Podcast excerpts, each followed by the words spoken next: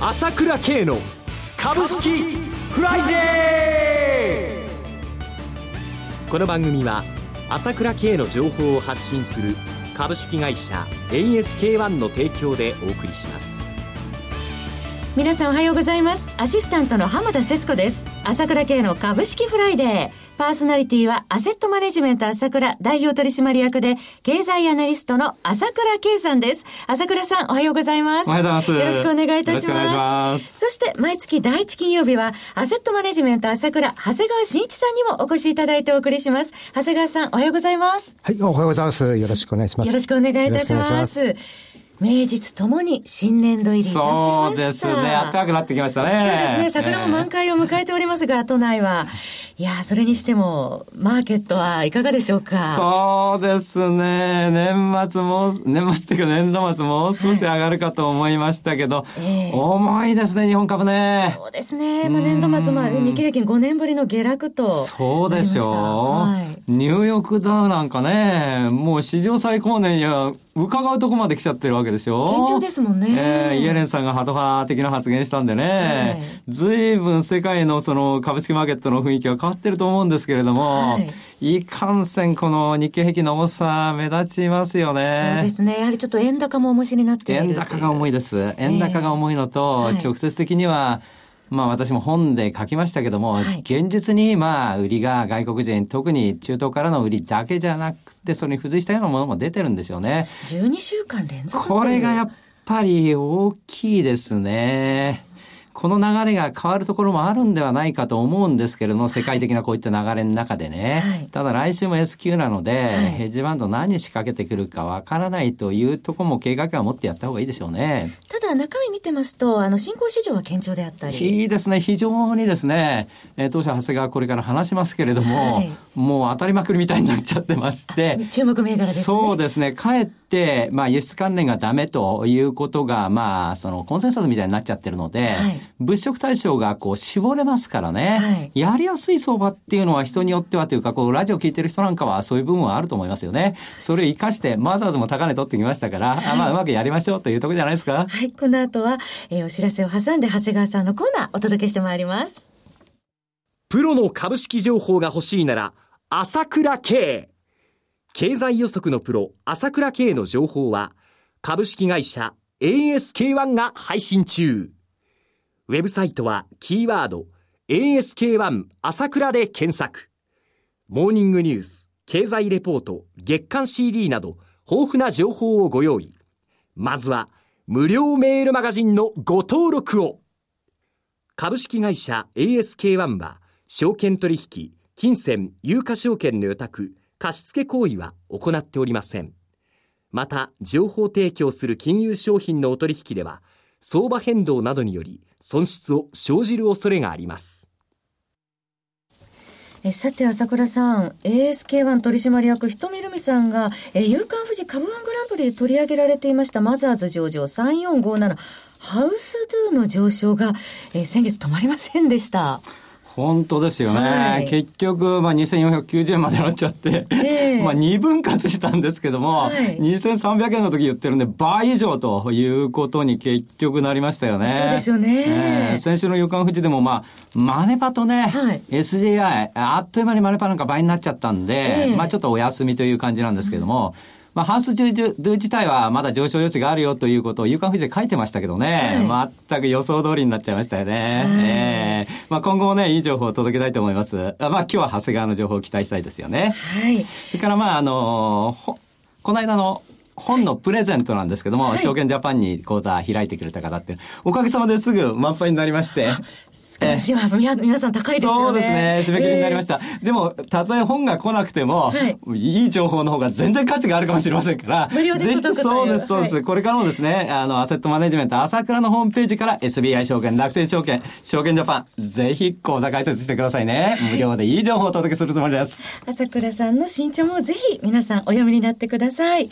えー、さて、ここからは、長谷川新一の株式金曜ダービーのコーナーです。長谷川さんに注目銘柄を挙げていただきまして、さらに次回ご出演時には取り上げられた銘柄の1ヶ月間のパフォーマンスを検証していただきまして、長谷川さんの予想を採点しようというものです。ただ、一つお気をつけいただきたいものは、買い推奨するものではございません。長谷川さんの視点で注目される銘柄を挙げていただくものです。投資の最終判断判断はご自身で行ってください。えー、さて、長谷川さん、はい、えー、前回3月4日にご登場いただいた時、6銘柄取り上げていただきました。えー、6166中村長子213にアイレップ、6058ベクトル3457ハウスドゥ、4507塩野義製薬873にマネーパートナーズ、こちらすべてパフォーマンス上昇ということで。はい。はい、ありがとうございます。はい。そうですね。先ほど朝倉さんもお話しされてましたハウスドゥ民泊関連として、えー、今またさらに注目されているということですけれども、ね、はい、まだまだおしめは狙っていけるということでしょうか。おそらくそうだと思います。そうですね。面白いと思いますね。はい、えー、今月も注目銘柄ご用意いただきました。それではご紹介お願いします。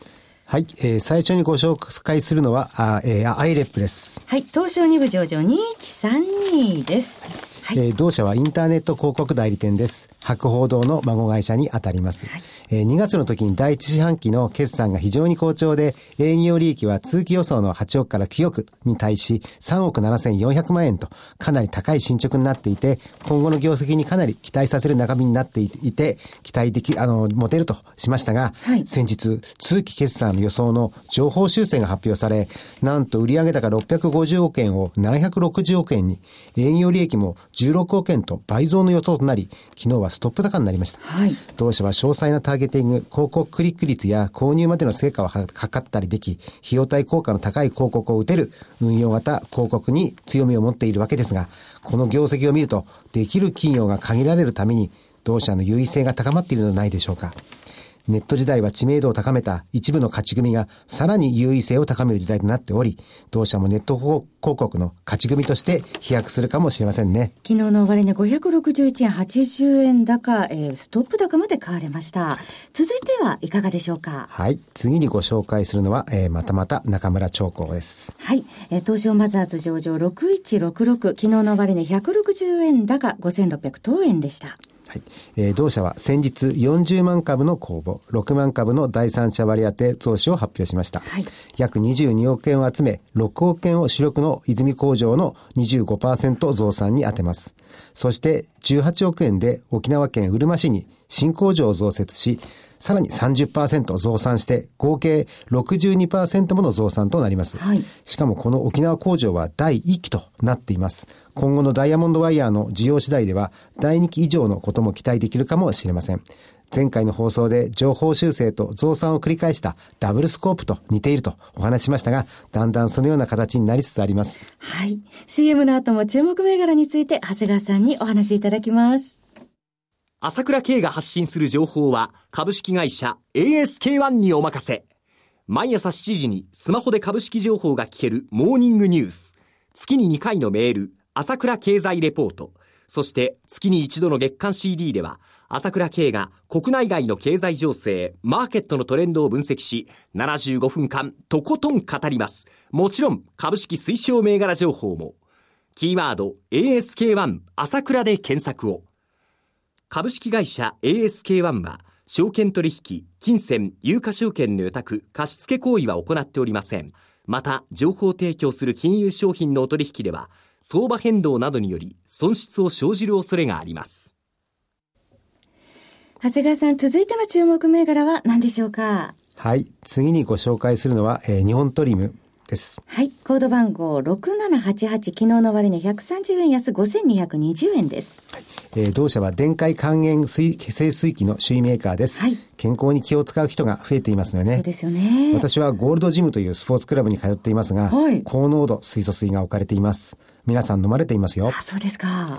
同社によれば、電気分解で生成した電解水水素水が、水素ガスを充填した水素水よりも抗酸化性が高いということを証明するために、東京大学、九州大学と共同研究をしているようです。また、飲料用だけでなく、血液透設計の応用として、電解水筒設計にも取り組んでおり、はい、現在15病院242床で臨床を行っています。また、電解水素水を用いて栽培した野菜や果物を還元野菜として提案しています。健康に気を使っている方増えてますしね。はい、続いての銘柄いかがでしょうか？はい。次にご紹介するのは、ベクトルです。はい。コード番号6058、昨日の終値83円安、2833円です。はい。えー、同社は企業のいわば応援団ともいえる存在で、PR 会社です。はい。えー、例えば企業が海外へ進出する際、自社の存在をアピールする必要がありますよね。はい。同社は SNS などのネット媒体を得意としており、商品 PR などをプレスリリース配信や動画広告などで積極的に企業を応援する企業です。昨日、子会社の PR タイムズが東証マザーズに上場しました。はい、公募価格1340円に対し2130円で初値がつきました。同社には今後上場を検討している子会社が複数ありますので、改めて期待できます。はい。続いてはいかがでしょう？はい。次にご紹介するのは、えペプチドリームです。はい。コード番号4587、昨日の終値240円安、6850円です。えー、同社は新薬の候補物質を作り出す独自技術、ペプタイドデリバディプラットフォームシステムを持っています。はい、現在の医薬品創出のプラットフォーム技術の保管、部分大回しうる技術として注目されています。はい、同社は今年共同研究先を2社としていましたが、実際にはすでに6社になっています。流れは価格が安い共同研究から入り、結果が出てから価格が高い技術ライセンスにつながっていくものなんですが、今月初めのあ、3月ですね。3月初めのアメリカリリー社との契約は、まだ結果が出る前に単価が高い技術ライセンスへの締結を発表しています。はい、まさに技術の青互いとも思われます。バイオ企業ですが、黒字で推移しています。楽しみな企業が出てきました。はい、注目ですね。はい、えー、最後、もう一銘柄お願いします。はい、最後にご紹介するのは、ハウスドゥです。えー、マザーズ上場コード番号3457、昨日の終値225円高、2469円でした。先月紹介してから倍になりました。はい。空き部屋などをリフォームをうまく活用し、民泊事業に乗り出すとした空き部屋ドゥ。また、旅行サイトと民泊事業で提携すると発表し、民泊関連として火がつきました。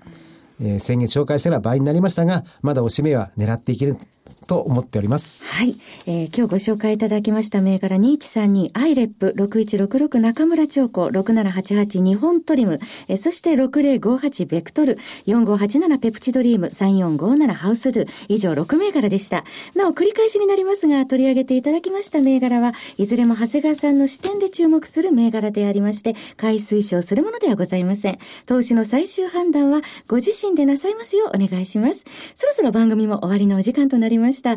パーソナリティはアセットマネジメント朝倉代表取締役経済アナリストの朝倉圭さん、そして長谷川慎一さんでした。お二方ともありがとうございました。ありがとうございました。私、朝倉慶が代表を務めます株式会社 ASK1 では、私がとことん調査して分析した経済情報や株式銘柄を紹介しています。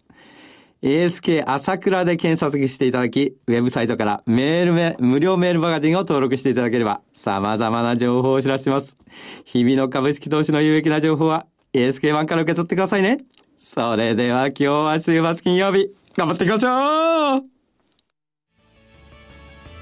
この番組は、朝倉慶の情報を発信する株式会社 ASK1 の提供でお送りしました。最終的な投資判断は、皆様ご自身でなさってください。